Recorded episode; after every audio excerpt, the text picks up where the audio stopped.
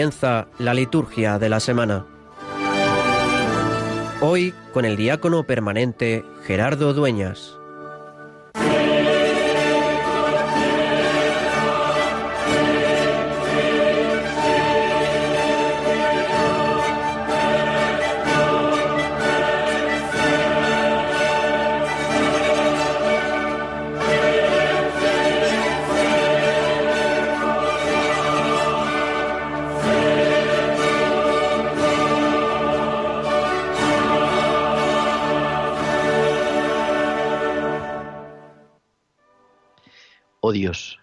Por tu verbo realizas de modo admirable la reconciliación del género humano. Haz que el pueblo cristiano se apresure, con fe gozosa y entrega diligente, a celebrar las próximas fiestas pascuales. Te lo pedimos por nuestro Señor Jesucristo, tu Hijo, que vive y reina contigo en la unidad del Espíritu Santo y es Dios por los siglos de los siglos. Amén.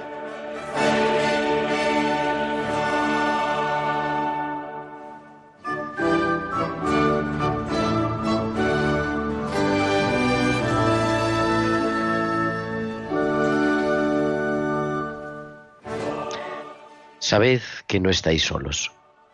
Estas palabras del mensaje de clausura del Concilio Vaticano II a los enfermos y a todos los que sufren vuelven a resonar con fuerza en este cuarto domingo de Cuaresma, este domingo de la alegría, domingo letare, en medio de nuestra Cuaresma, una Cuaresma que estamos viviendo en cuarentena global a causa de esta pandemia que todos padecemos. Sabed que no estáis solos los que sufrís a causa de la enfermedad, en la soledad de la habitación de un hospital o de vuestra casa, porque quizá la soledad está siendo la tónica dominante de esta pandemia, de este coronavirus que nos ha modificado la historia. Sabed que no estáis solos los que vivís el duelo por la muerte de un ser querido, de quien quizá no habéis podido ni siquiera despediros.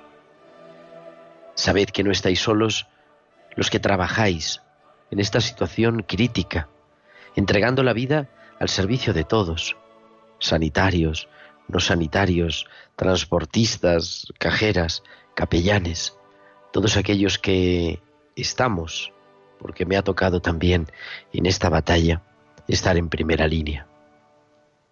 Sabed que no estáis solos, en fin, todos, todos los que vivimos sin salir de casa, confinados como una decisión moral, como signo también de responsabilidad personal y como un decidido ejercicio de solidaridad y de caridad social. Jesús hoy se nos presenta en el Evangelio como la luz del mundo y nos llama a todos los que sufrimos por esto dichosos y nos invita a sabernos unidos a su pasión para la redención del mundo. La Iglesia sigue acompañando con la oración, con su ternura de madre, la indulgencia manifestada en ese decreto que ha publicado el Papa Francisco en el día de ayer, con esos sacramentos que recibimos de deseo, con esa comunión espiritual tantas veces, con el cuidado pastoral, aunque sea telefónico, pero siempre creativo, de los pastores y de tantos voluntarios laicos, con la misericordia manifestada en aquellos que nos toca estar en los hospitales, en las residencias y también pues a través de la radio, a través de Radio María, viviendo e intentando vivir lo que es la espiritualidad de la Iglesia, que es la liturgia, pero de una manera distinta. Aquel ciego de nacimiento no había visto nunca, y Jesús, sin miedo, de modo sencillo, echó saliva, hizo barro con ella y se, entró en los, se la untó en los ojos, aunque era sábado, porque estaba convencido de que Dios es la luz y de que Él había venido al mundo para ser luz. Por eso, en medio de nuestra cuaresma, en cuarentena, le pedimos que Él nos siga iluminando, que Él sea la luz hoy y siempre para nosotros.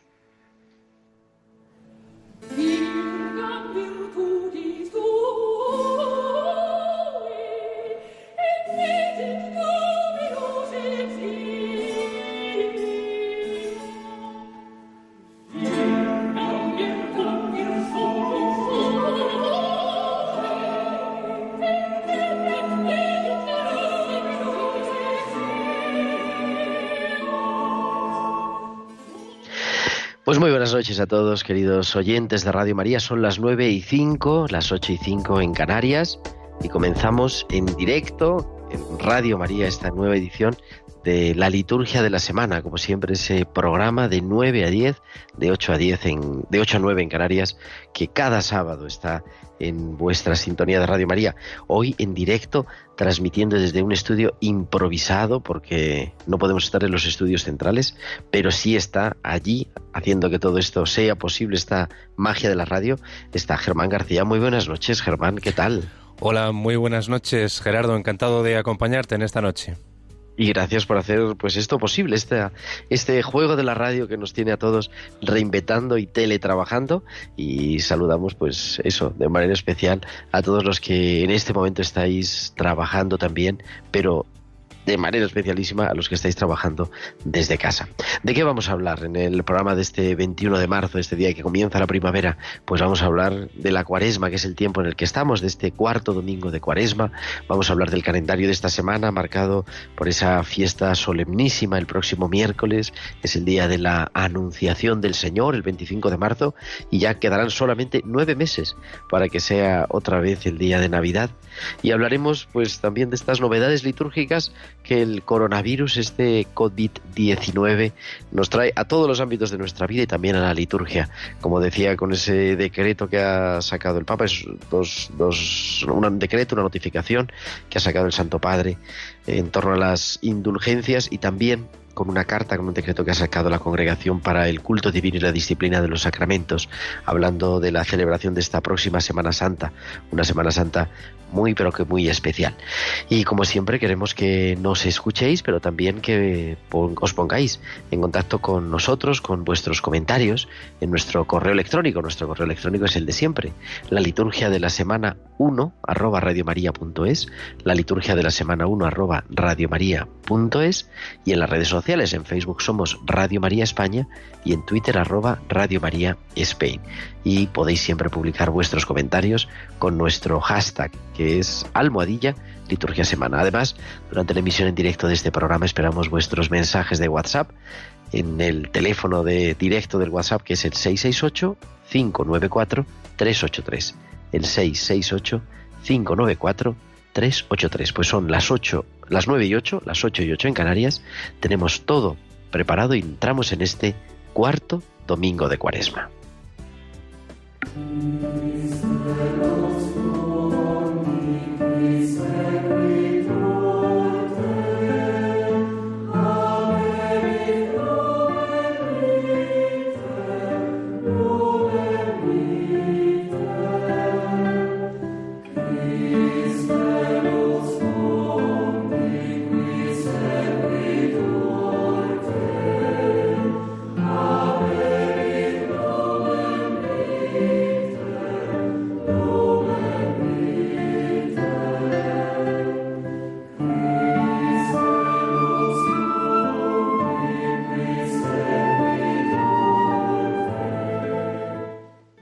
Cuarto domingo de Cuaresma que hemos comenzado con el rezo de las primeras vísperas en esta cuarta semana de Cuaresma, también esta cuarta semana del Salterio para los que reza la liturgia de las horas y que es un domingo especial en medio de la Cuaresma, es el domingo letare, el domingo de la alegría, porque así comienza la antífona de entrada en latín, alégrate Jerusalén, Reuníos todos los que, los que la amáis, letare Jerusalén.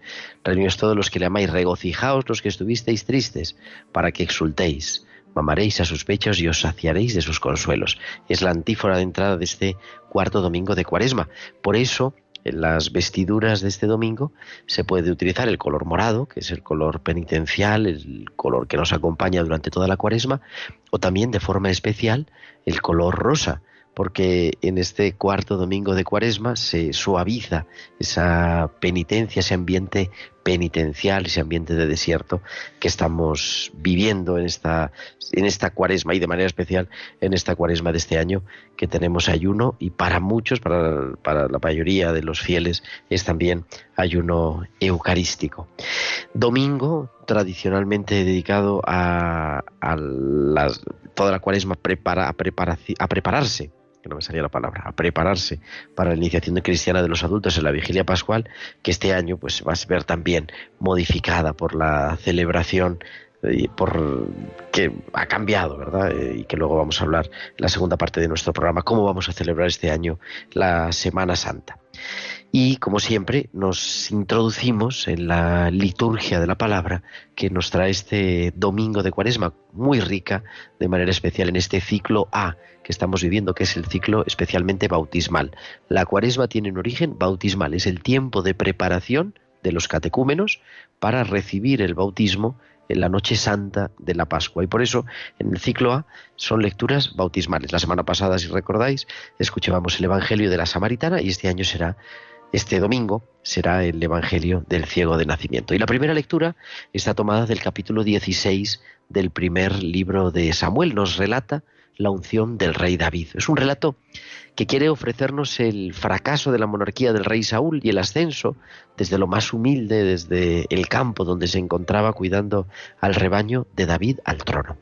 Sabemos que es una historia idealizada al máximo por los autores de la escuela que han querido ensalzar a David como ese rey justo, pero tiene todo origen en un, en un sencillo y humilde pastor que, por la libre elección de Dios, le llega a servir en su proyecto sobre su pueblo. En este relato que escuchamos, Dios elige a David porque es el más pequeño, el que menos intereses tiene en todo esto de ser rey. Aunque la historia real de David y su subida al trono en el, libro de Samuel sea pues una historia extraña con Saúl, sin embargo, el profeta unge a David porque es el último y porque Dios mira de un modo distinto. Y por eso nos recuerda siempre ese origen sencillo, de humilde, de ese rey que nunca se olvidó que fue pastor. Y por eso respondemos a esta lectura, a esta primera lectura, con la unción como rey del rey David, con el Salmo 22. El Señor es mi pastor, nada me falta.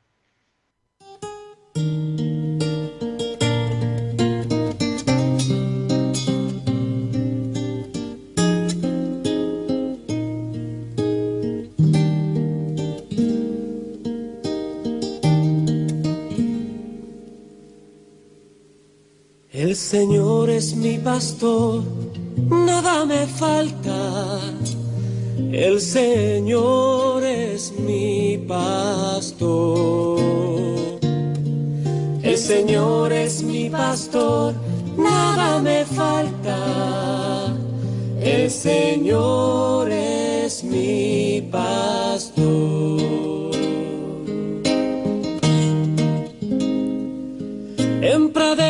Reposa mi alma, en su agua descansa mi sed. Él me guía por senderos justos, por amor, por amor de su nombre. Aunque pase por valles oscuros, ningún mal, ningún mal temeré. Porque sé que el Señor va conmigo, su callado sostiene mi fe. Eh, el Señor es mi pastor. La segunda lectura de este cuarto domingo de Cuaresma, de este domingo letare, está tomada del capítulo quinto de la carta de San Pablo a los Efesios y recuerda a la comunidad que los que han llegado a la fe cristiana son hijos de la luz. El autor está hablando de una comunidad que en otro tiempo eran paganos, es decir, nada para los judíos. El recuerdo de los orígenes humildes implica un proceso pedagógico que siempre busca la terapia espiritual de revivir realidades profundas. Todo lo que no sea eso es un dormirse, un olvidar el misterio de la gracia de Dios y de la salvación. Por eso, el misterio de la luz es un misterio revelador, descubridor de las verdades de la vida que no se deben olvidar. En esta parte paranética, la parte práctica de la carta a los Efesios, se interesa por mostrar que las obras de las tinieblas son estériles, es decir, no engendran vida, pero las obras de la luz son las que están junto a Dios. Y llegamos así también al culmen de la liturgia de la palabra, que es la proclamación del Evangelio. En el tiempo de Cuaresma, como recuerdan seguro nuestros oyentes, no cantamos en ninguna celebración el aleluya, pero si nos preparamos a la proclamación del Evangelio, con otro canto que nos recuerda que el Señor es la palabra y que su palabra es vida eterna.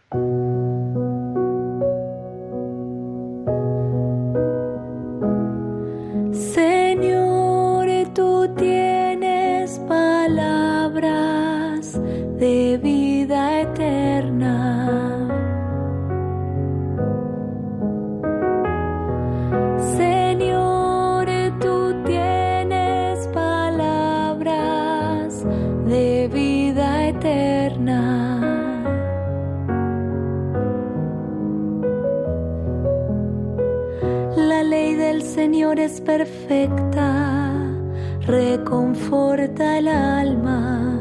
El testimonio del Señor es verdadero, da sabiduría al simple.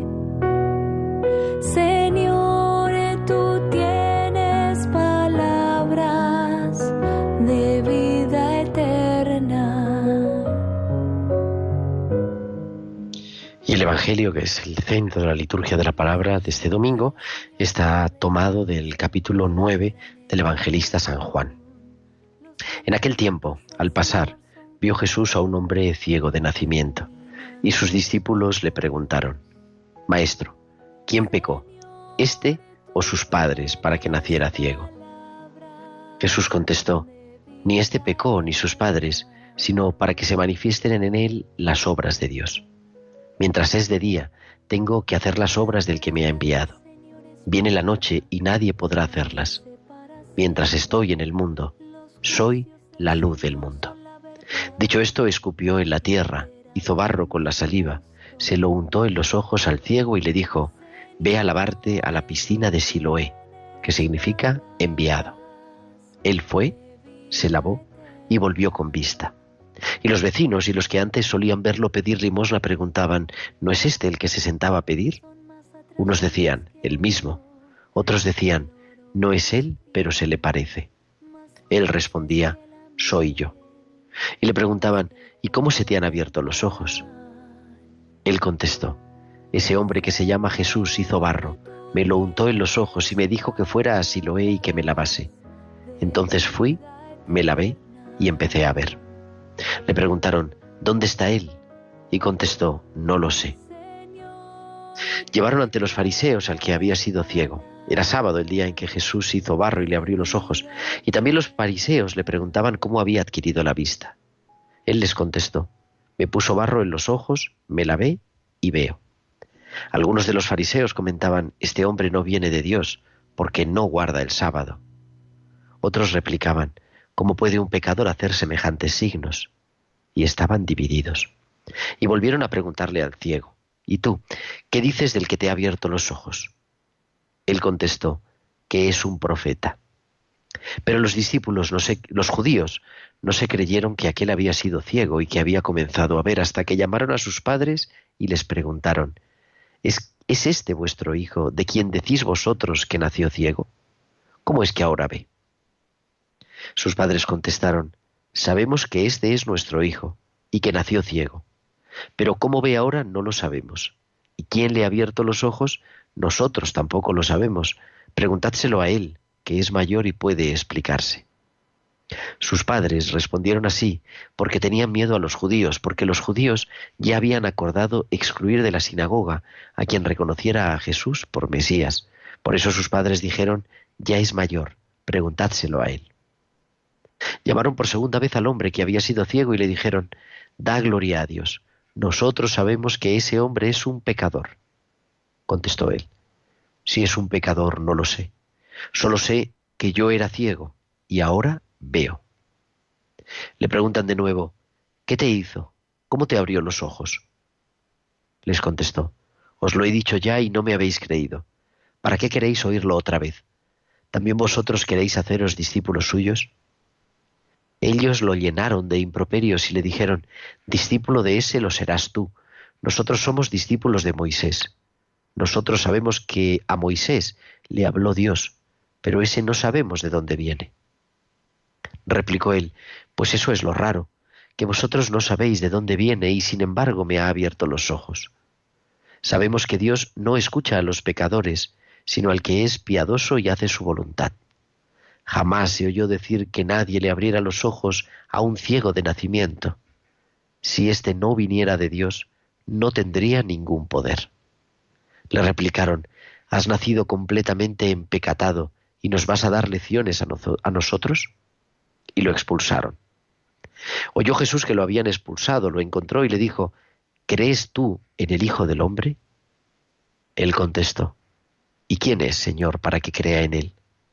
Jesús le dijo, Lo estás viendo, el que te está hablando, ese es. Él dijo, Creo, Señor, y se postró ante él.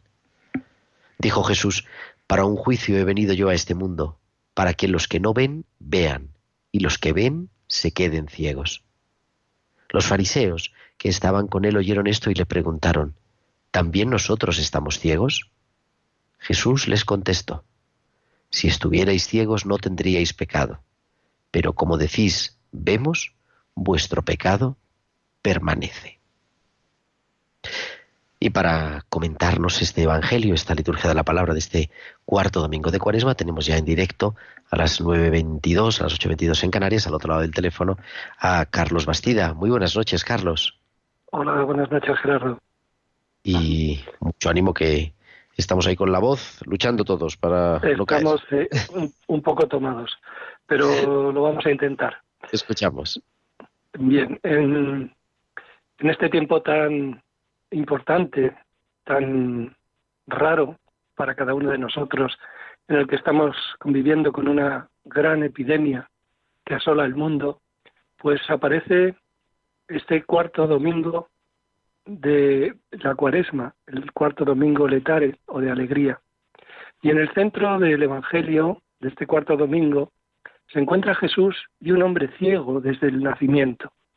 Este episodio nos lleva a reflexionar sobre nuestra fe, nuestra fe en Cristo, el Hijo de Dios, y al mismo tiempo se refiere también al bautismo, que es el primer sacramento de la fe, el sacramento que nos hace venir a la luz mediante el renacimiento del agua y del Espíritu Santo, así como le sucede al ciego de nacimiento, al cual se le abren los ojos después de haberse lavado en el agua de la piscina de Siloé. El ciego de nacimiento, sanado, nos representa cuando no nos damos cuenta de que Jesús es la luz, es la luz del mundo, cuando miramos a otro lado, cuando preferimos confiar en pequeñas luces, cuando nos tambaleamos en la oscuridad. El hecho de que ese ciego no tenga un nombre nos ayuda a reflejarnos con nuestro rostro y nuestro nombre en su historia. También nosotros hemos sido iluminados por Cristo en el bautismo y por ello estamos llamados a comportarnos como hijos de la luz.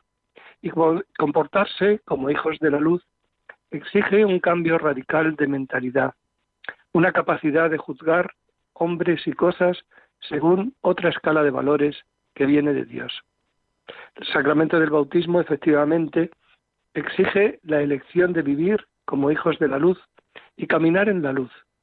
Si ahora os preguntase, ¿creéis que Jesús es el Hijo de Dios? ¿Creéis que puede cambiaros el corazón? ¿Creéis que puede hacer ver la realidad como la ve Él, no como la vemos nosotros? ¿Creéis que Él es la luz y nos da la luz verdadera? ¿Qué responderías? Que cada uno responda en su corazón. ¿Qué significa tener la luz verdadera? Caminar en la luz.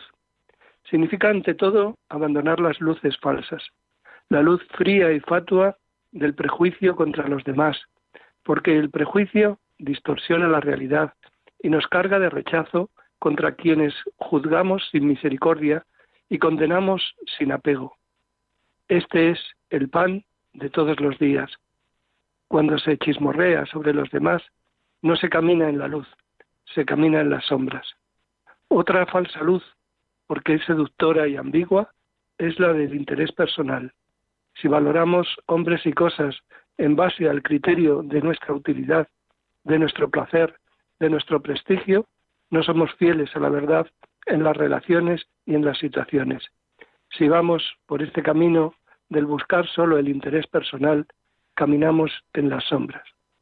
La Virgen Santísima, que en primer lugar acogió a Jesús, luz del mundo, nos obtenga la gracia de acoger nuevamente en esta cuaresma la luz de la fe, redescubriendo el don inestimable del bautismo que todos nosotros hemos recibido y que esta nueva iluminación nos transforme en las actitudes y en las acciones para ser también nosotros, a partir de nuestra pobreza, de nuestras pequeñeces, portadores de un rayo de la luz de Cristo.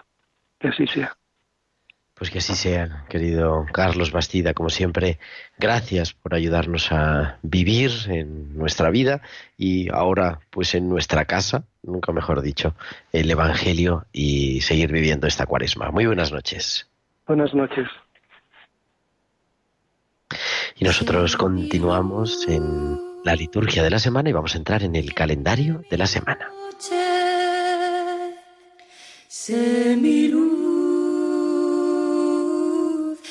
enciende mi noche, sé mi luz, enciende mi noche, mi noche,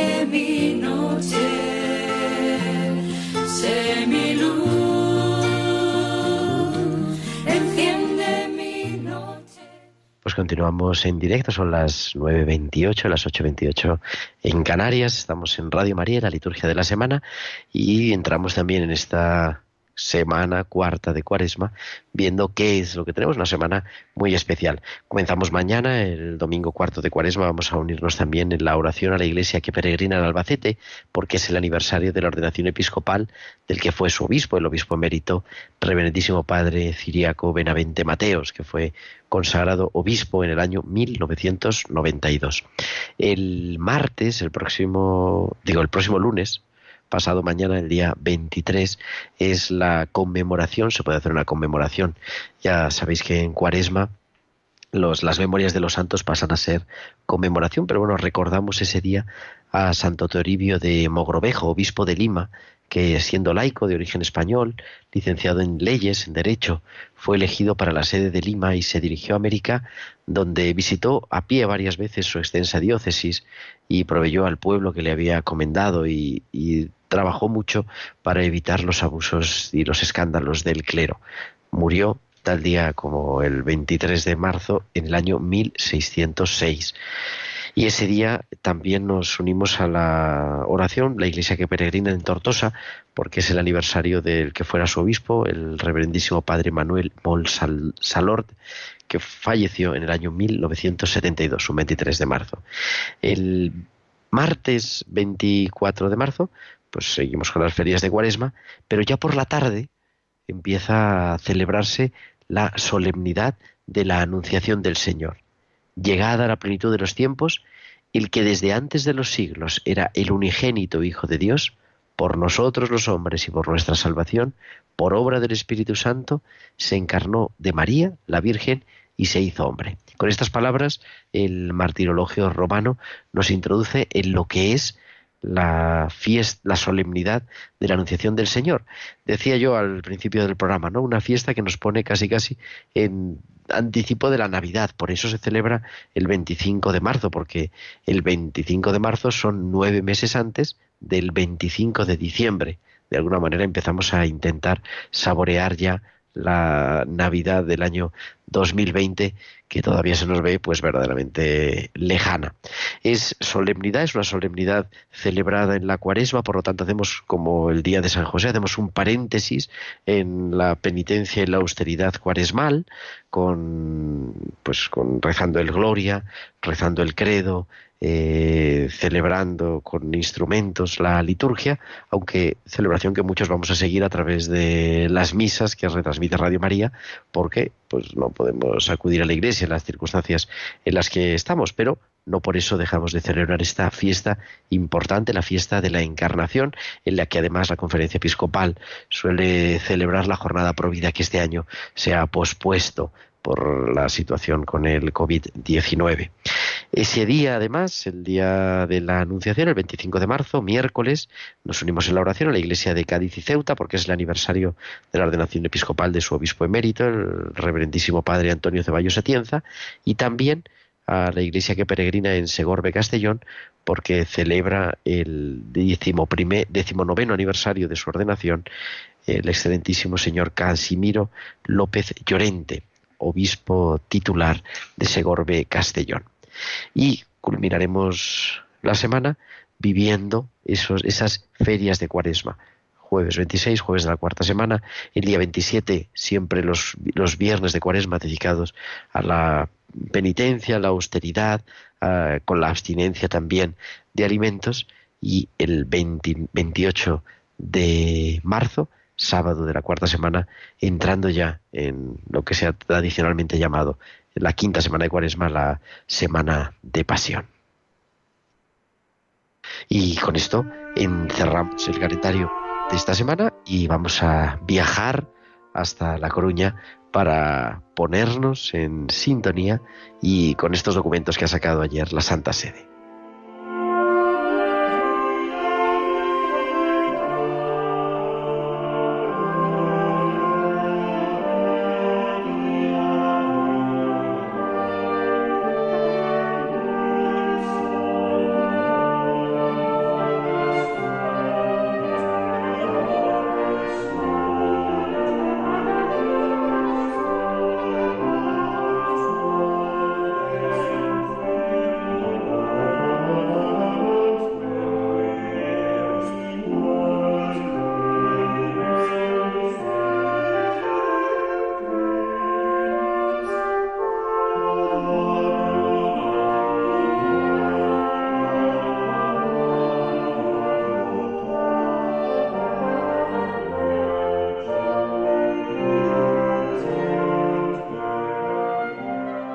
A las 8 y 33 en Canarias, las 9 y 33 en el resto de España en directo en Radio María, la liturgia de la semana.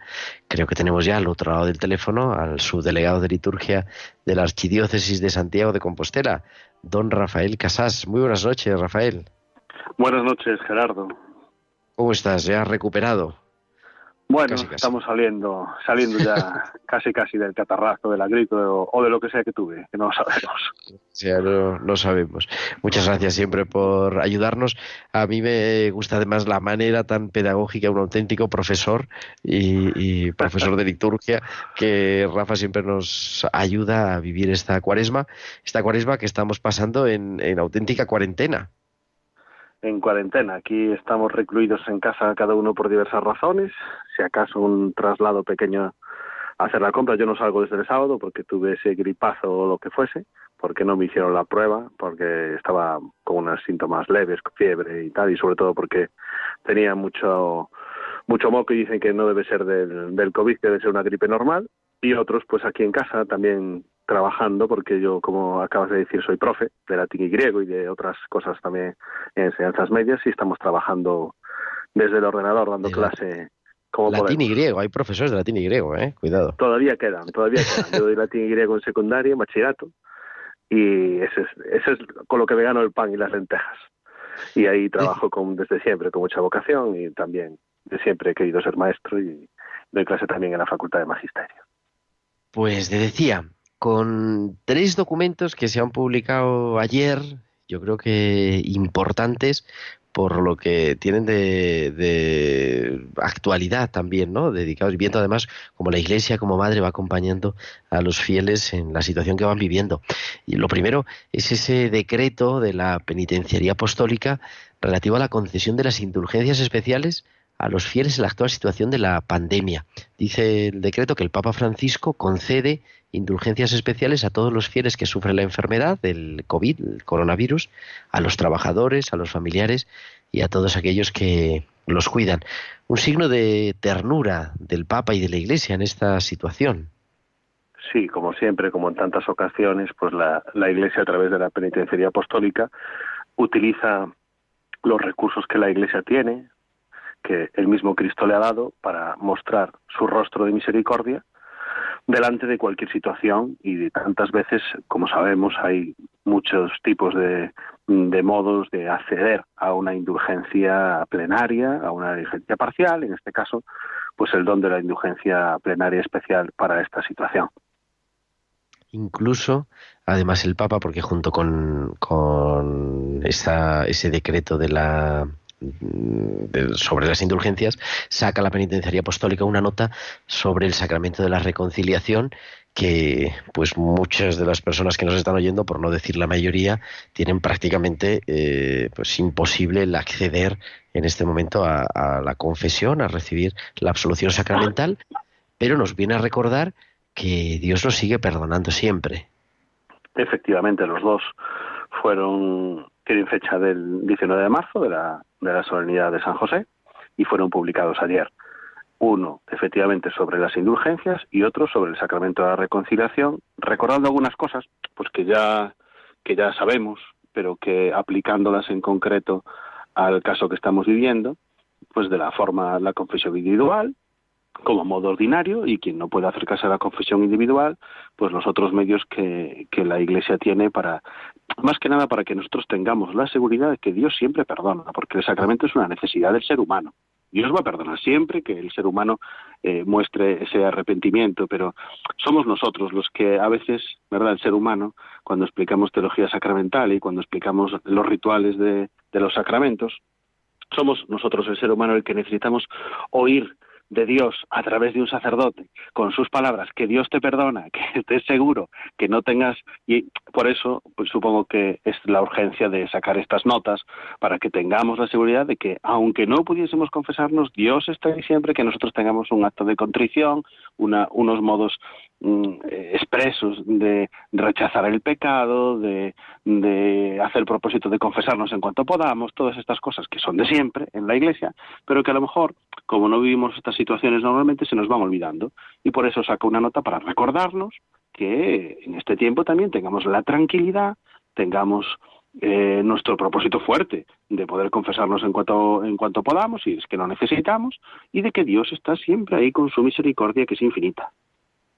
Es en realidad así, porque recuerdo, de hecho, esta nota mm, que ha salido en algunos sitios como con mucha novedad, empieza diciendo que recuerda lo que dice el catecismo de la Iglesia Católica, ¿no? Por todos los lados, cita el catecismo, cita el código de derecho, cita las cosas que ya sabemos, o sea, que deberíamos saber con y que deberíamos a lo mejor también nosotros ir recordándolo en los momentos de, de nuestra catequesis para adultos, de nuestra incluso de la homilía, en los momentos donde sale esas muestras de misericordia y perdón de Cristo, es decir, porque la gente no vaya olvidando eso que aprendió en el catecismo de niños, porque cuando les contamos, ay, sí, bueno, aquí en las parroquias donde yo sirvo hablan gallego, ¿no? Dicen, sí, eso lo sabemos, señor, sí, eso lo sabemos. eso ya lo sabemos, ¿no? De la gente, ¿no? Claro, porque lo van recordando y así no la gente pues tiene la, esa, esa sensibilidad sobre todo de valorar el sacramento de la reconciliación. Y eso es muy importante. Entonces, si nosotros valoramos el, el, sacramento de la reconciliación como esa muestra absoluta de la misericordia de Dios, todas estas eh, notas nos vienen a recordar algo que ya sabemos. Y entonces que tenemos que intentar vivirlo con esa esperanza y con esa forma eh, ordinaria o extraordinaria del sacramento. Y también eso, yo creo, lo recordamos a nuestros oyentes, ¿no? Estamos en un momento extraordinario y por lo tanto, pues todas las gracias extraordinarias que la Iglesia tiene y todos los modos extraordinarios entran en este momento para liberarnos también, pues, de, de, de las culpas, de los pecados, incluso recuerda la nota, ¿no? Como dice el catecismo, incluso de los pecados mortales con un acto de contrición y con el deseo de confesarnos. Y una, un decreto que yo creo que para los liturgistas resulta más novedoso es ese decreto que ha pasado un poco más desapercibido, si no llega a ser por el tema de las procesiones, que ha firmado el prefecto de la para el culto divino y la disciplina de los sacramentos, también con fecha del día de San José, pero también dado a conocer ayer, sobre mm, cómo vivir la liturgia comunitaria en tiempos del COVID-19, en tiempos del coronavirus. Eh, dice, recuerda el, el decreto que la fecha de la Pascua no se puede cambiar, o sea, no se puede decir ahora, el domingo sí, resurrección, cosas es una cosa inamovibles. evidente. Pero aunque sea así, sí es verdad que este año, en la mayoría del mundo, y en concreto en España, nos va a tocar celebrarlo de un modo distinto. Efectivamente. Recuerdo que, no sé si fue el año pasado por la Pascua o el año anterior, eh, en una de tus llamadas así para el programa, le comentaba a los oyentes de la liturgia de la semana que la Pascua se celebra en cinco partes. Y, y es bueno recordarlo. Es decir, Yo lo utilizo con los alumnos, incluso con los niños pequeños, con la mano, con los cinco dedos de la mano. ¿no? Es cierto que el día de la Pascua no lo vamos a cambiar, que es el primero de ese día, es la, la gran fiesta de la Pascua, no se puede cambiar. Pero recordemos que la Pascua se celebra igual de fuerte, por ejemplo, los ocho días de la octava. Se celebra igual de fuerte todos los domingos de la Pascua. Se celebra igual de fuerte la Pascua en las fiestas especiales, las solemnidades, que son la Ascensión y el Pentecostés también en la Pascua, durante los 50 días de la Pascua. Y se celebra todos los domingos. Por lo tanto, vamos a celebrar la Pascua, sin lugar a dudas. No se va a perder la celebración de la Pascua.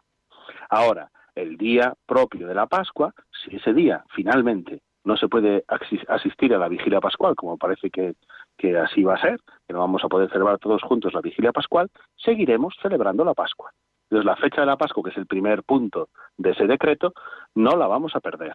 Vamos a celebrar la Pascua. Y aunque no pudiésemos ir todos juntos a la celebración, sabemos que la Pascua se celebra de todas maneras porque ese mismo día va a haber, seguro que no una, una celebración de la Vigilia Pascual, sino muchísimas. ¿eh? Porque O sea, aunque nosotros el no 12 de estemos abril presentes, la resurrección del Señor.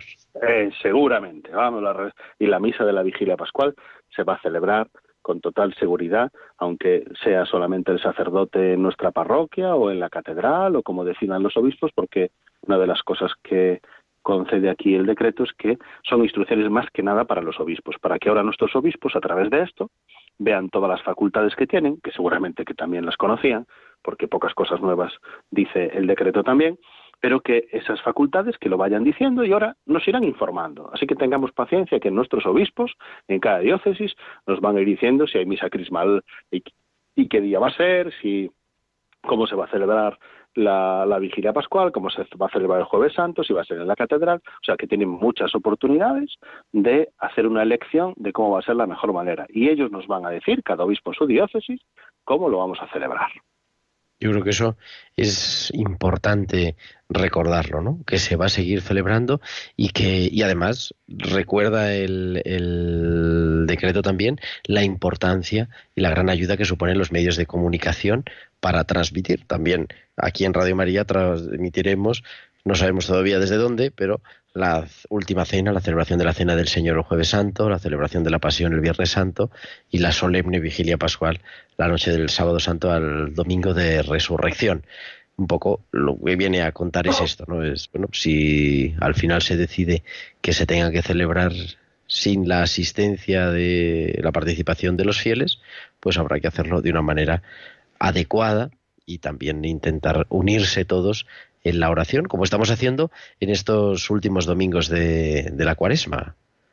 Ya desde el como- pasado y en algunos sitios desde hace dos. Sí, sí, sí, como hemos ido haciendo pues durante todos estos días, en los que, bueno, pues a lo mejor no podemos comulgar, porque no nos podemos acercar a la iglesia, pero podemos eh, hacer esa comunión espiritual o estar realmente unidos. Es decir, todo el- la liturgia es culto público de la iglesia. Lo que no quiere decir que asistamos todos a todas las misas del mundo. Obviamente cada uno va asistiendo cuando puede dicho y la- No hay misas públicas, no. Las misas siempre son públicas. Pero Sí, sí, exactamente. El cul- la liturgia es verdad. culto público de la Iglesia? Es una de las preguntas que le pongo yo a los alumnos en el examen. ¿Por qué es culto público de la Iglesia? ¿no? Y es que a veces a todos nos cuesta no, no verlo, ¿no? Yo, mi sufrimiento más grande estos días es no poder ir a la misa. Una, nosotros vamos a misa todos los días, intentamos participar y llevamos días sin poder participar en la Eucaristía y sin poder comulgar. Pues claro que es un dolor. No, no es solamente una costumbre que tenemos, es la riqueza espiritual toda que hay ahí. Como cuando rezábamos, yo recuerdo, yo trabajé 11 años en las Calasancias, también como profe de latín y griego, y yo me confesaba con un, con un escolapio. Y cuando tuve, cuando me ordené y me mandaron al colegio diocesano, tuve que dejar las, las religiosas, la comunidad, con las que rezaba laudes todos los días a las siete y media de la mañana, pues tuve que empezar a rezar, a rezar laudes solo en casa. Y yo me confesaba con el padre Arturo, que aquí en La Coruña es, bueno, una institución, falleció hace unos años ya, y muchos nos confesábamos con él, decía, padre Arturo, yo es que a veces no rezo laudes, porque claro, rezar solo en el sillón de mi casa, y él me decía, no rezas solo, toda la iglesia reza contigo cuando rezas laudes. Y decía, sí, padre Arturo, pero nadie responde. Era como, claro, porque estaba acostumbrado a rezar en comunidad, a que las religiosas respondiesen, hacíamos dos coros y todas esas cosas, claro, hacen que tú sientas más que somos iglesia, que somos comunión, pero lo somos igual aunque recemos solitos en el sillón de nuestra casa, porque es culto público de la iglesia. Pues, querido Rafa, como siempre, gracias por hacernos de manera tan pedagógica comprender estos tres documentos importantes que nos recuerdan lo que siempre ha hecho la Iglesia, que es celebrar la misericordia de Dios y disfrutar de ese buen Señor Jesús que se nos acerca y que entrega su vida por nosotros para que también de la vida plena. Y cuídate esa voz, ¿eh? Bueno, ahí andamos, todo, ya estamos saliendo. Yo creo que ya estamos saliendo. Ya hace ya días que no tengo fiebre, que estoy muy bien y voy recuperando el ritmo de trabajo que los alumnos esperan por uno. ¿eh? Y mandan, a estos días es una saturación, porque todo el mundo, eh, por todos los medios, por WhatsApp, por el correo electrónico, por el Microsoft Teams, por el no sé qué, por el no sé cuánto, y, y va uno saturando y dejando cosas aparte, a ver si voy recuperando ritmo. Pues nada, mucho ánimo. Gracias. Ánimo Rafael, a todos. que es el subdelegado de pastoral de liturgia de la Archidiócesis de Santiago de Compostela.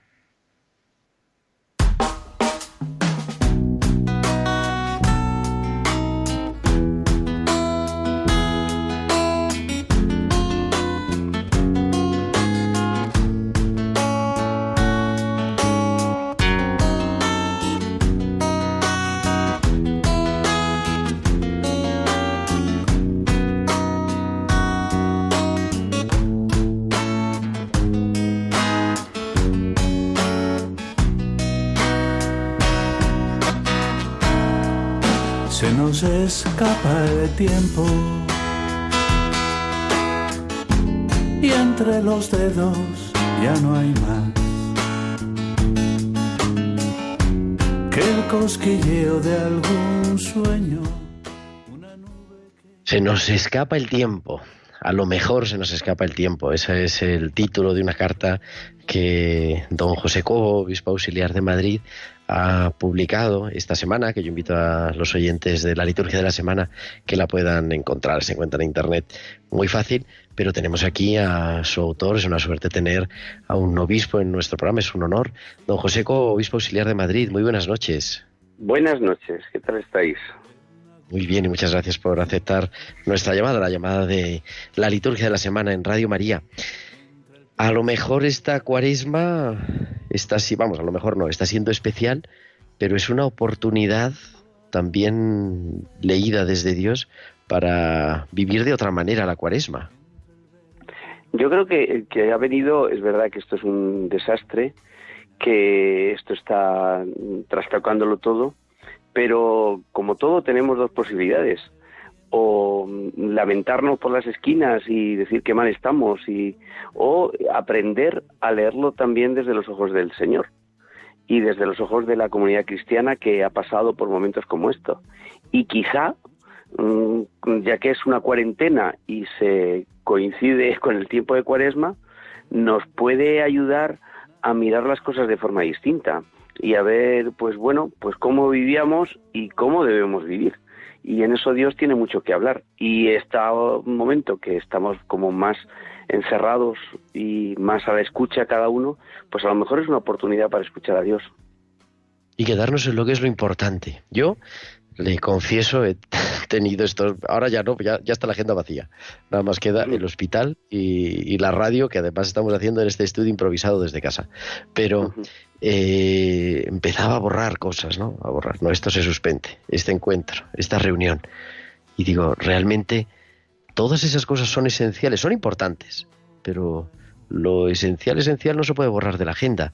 Y a lo mejor esto también nos ayuda a reordenar nuestras prioridades, nuestros tiempos y, con quién pasamos más y con quién pasamos menos.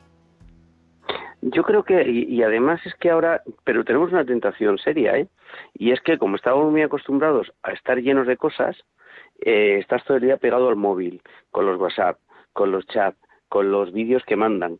Eh, la tentación es continuar, porque como nos da un poquito de vértigo, eso de estar en silencio, de dedicar un tiempo a escuchar la palabra de Dios, de dedicar un tiempo a escucharse a sí mismo y ver, bueno, pues simplemente cómo suena la ciudad, que ahora mismo nuestra ciudad suena distinto y nuestra gente suena distinto.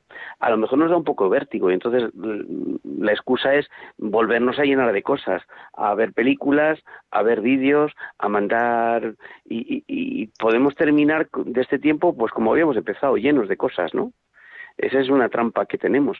Sin embargo, también es una, una oportunidad para atrevernos, que eso es muy cuaresmal, a entrar en el desierto y escuchar a Dios en la soledad y en el silencio. Y hacer un poco de silencio. ¿Y qué le diría a estas personas que están escuchando y que están sufriendo también, muchos de nuestros oyentes, ¿no? El no poder participar en la Eucaristía, no poder eh, comulgar sacramentalmente como obispo, como pastor de la Iglesia, la Iglesia sigue estando a su lado. Yo lo decía al principio en el editorial, ¿no? Sabed que no estáis solos. Pero, ¿qué les diría como sucesor de los apóstoles a nuestros oyentes? Eh, de, desde el principio en la Iglesia se ha priorizado la interioridad sobre lo exterior. Es verdad que lo exterior siempre nos ayuda a entrar en la experiencia de Dios. Es verdad que el culto, es verdad que todas las cosas que tenemos son los grandes instrumentos y las grandes mediaciones. Pero esto es una oportunidad, una oportunidad para ayunar a veces de cosas que, que no las podemos tener. No podemos tener la Eucaristía, no podemos tener el encuentro, no podemos tener la oración común.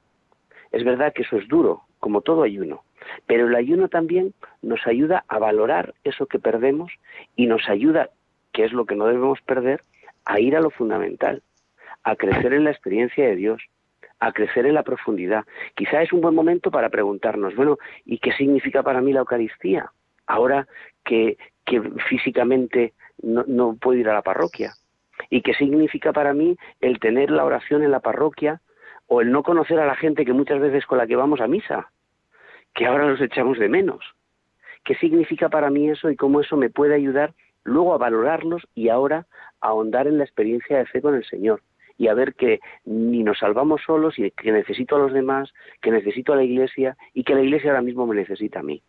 Y no lo vamos a hacer visualmente, no lo vamos a hacer a través del culto público, tal y como lo entendemos, sino lo vamos a hacer cada uno en su casa, convirtiendo nuestras casas en templos y nuestros corazones en sagrarios. Uh -huh. Y uniéndonos en la oración, ¿no? A esa iglesia orante que está también presente. Claro, claro. Yo creo que ahora mismo tenemos el reto de unirnos en la oración y, y de unirnos también en la solidaridad y en la caridad, que eso, que eso siempre va unido, ¿no?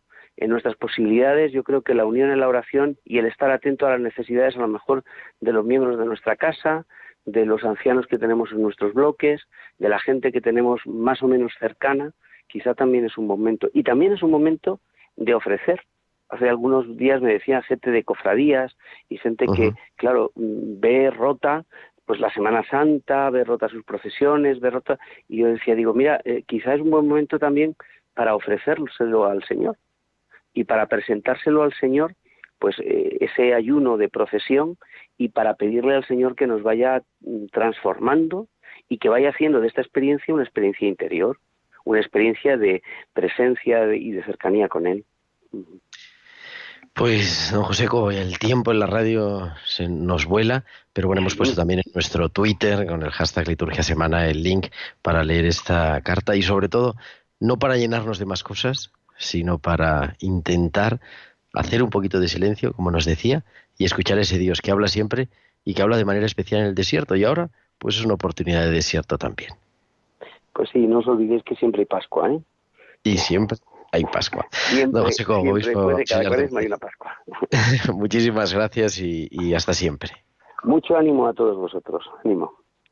Y recordarles a nuestros oyentes, se nos acaba el programa, pero bueno, recordar que en Radio María hemos reforzado también la celebración, el- la celebración de la Eucaristía y ahora estamos transmitiendo todos los días, dos veces, por la mañana a las 10 de la mañana y por la tarde a las siete y media y los domingos, como siempre, a las 10 de la mañana y a las 8 de la tarde. Nosotros volveremos el próximo sábado, que será ya 28 de marzo. Seguramente seguiremos en casa, pero a las 9 de la noche, las 8 en Canarias, estaremos aquí. Ahora os dejamos con el informativo de Radio María para actualizar toda la información del coronavirus y de toda la vida del mundo y de la Iglesia. Muchísimas gracias a Germán García en el control del sonido y nos escuchamos en ocho días aquí en Radio María. Hasta entonces, un abrazo de vuestro amigo el diácono Gerardo Dueñas.